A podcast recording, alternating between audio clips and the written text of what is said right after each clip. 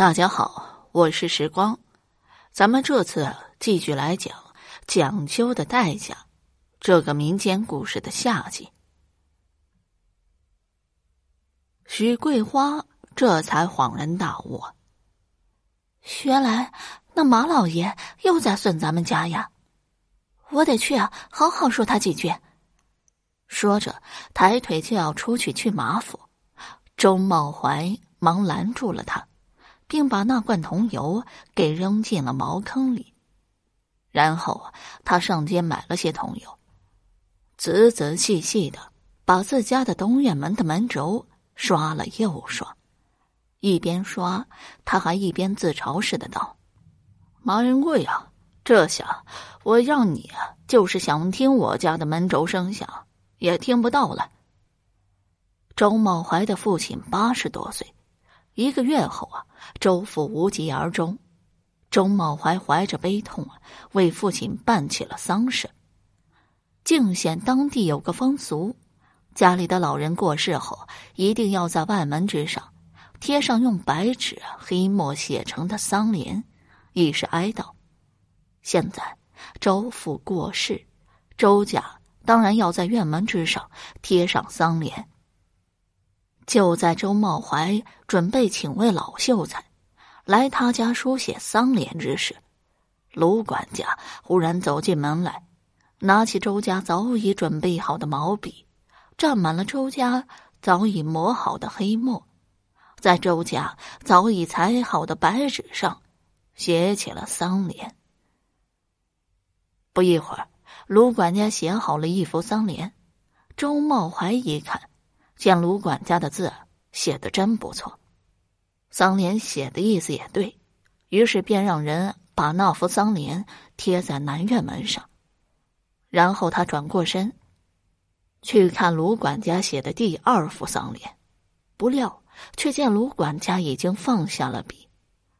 周茂怀诧异道：“呃，卢管家，你咋不写了？”卢管家回答说：“我家老爷。”特意让我捎话给你，丧联只要贴在南院门上就行了。至于那道侧院门、东院门，不贴也未尝不可。我家老爷可不想夜里睡不着觉啊。周茂怀顿时明白了过来，那道东院门对着马家的府邸，如果贴上丧联，马仁贵便会因此认为对他马家不吉利。他会因此而睡不着觉，于是便派卢师爷过来写丧联，并且啊，只写一副，让周家在东院门上贴不成丧联。说完话后，卢管家离开了周家。许桂花气冲冲的对周茂怀说：“当家的，咱们请人再写一副丧联，贴在东院门上吧。”周茂怀长叹一口气道。哎，写两遍丧联多不吉利。再说，卢管家以为咱们家写了丧联，别人哪会愿意再写？嗨，那马仁贵讲究的，连丧事都不愿意让咱们家办好呀。一道隔着小巷、对着马家宅院的小小的东院门，竟被马仁贵讲究了三回。周茂怀夫妻俩越想越生气，差点生出了搬家的想法。好在接下来的一个多月时间里，卢管家没来过周家，周茂怀夫妻俩心里头的气呀，总算是慢慢的消了。这一天，周茂怀正在家里喝茶，串完门回来的许桂花对他：“不知为何，这些日子马府的大门一直未开，府内也未传出什么动静。”周茂怀想了想道。或许啊，因为马仁贵不喜欢街上的喧闹声，所以关上了大门吧。在随后的几天时间里，周茂怀每次经过马府门外，都要有意无意的望一眼大门。而奇怪的是，他没有看见马府的大门开过一次。徐桂花让他进马府一趟，看看马府是不是出了什么意外。周茂怀却道。马仁贵那么讲究，我要是冒冒失失的去他的府上，打扰了他，他不知啊，又要派卢管家来咱们家做出些啥事情呢？许桂花听了这话，赶紧闭起了嘴巴。十多天后的上午，周茂怀上街买东西，路过马府门前时，意外的看见许多衙役正在马府里进进出出，不由得吃了一惊。他向街坊一打听，这才得知，马家的另一位邻居也注意到了马府的异常，但碍于马仁贵爱讲究的习惯，就一直没有前去马家探望。